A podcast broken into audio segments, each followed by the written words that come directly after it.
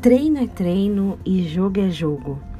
Esses jargões futebolísticos servem para inúmeras ocasiões. Não somente esse, mas tantos outros viram notícia, música, mensagem de presidente de empresa, políticos.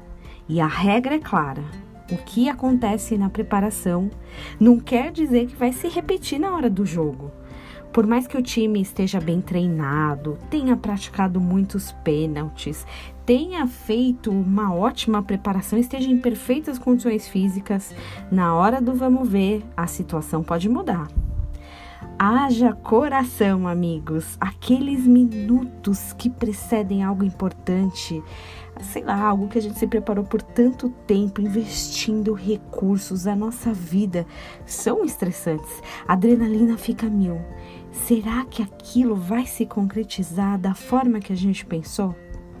O cavalo prepara-se para o dia da batalha, mas a vitória vem do Senhor. Provérbios 21, 31. Com fair play, sem gol de mão, Deus nos incentiva a treinar. Não está na mão dele a preparação.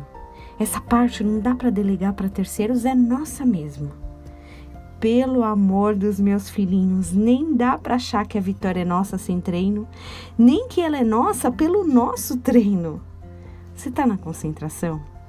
Talvez há muitos anos esteja entrando e saindo de partidas na segunda divisão, sem que tenha algum resultado satisfatório, sem que as coisas mudem.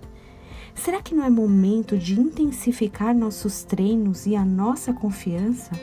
Lembrar que do Senhor é a vitória, mas não deixar de se preparar para que Deus tem para nossas vidas da melhor forma possível? Treino é treino, jogo é jogo, mas o dono do resultado só pode ser um: Jesus Cristo. Tenha um dia abençoado em nome de Jesus.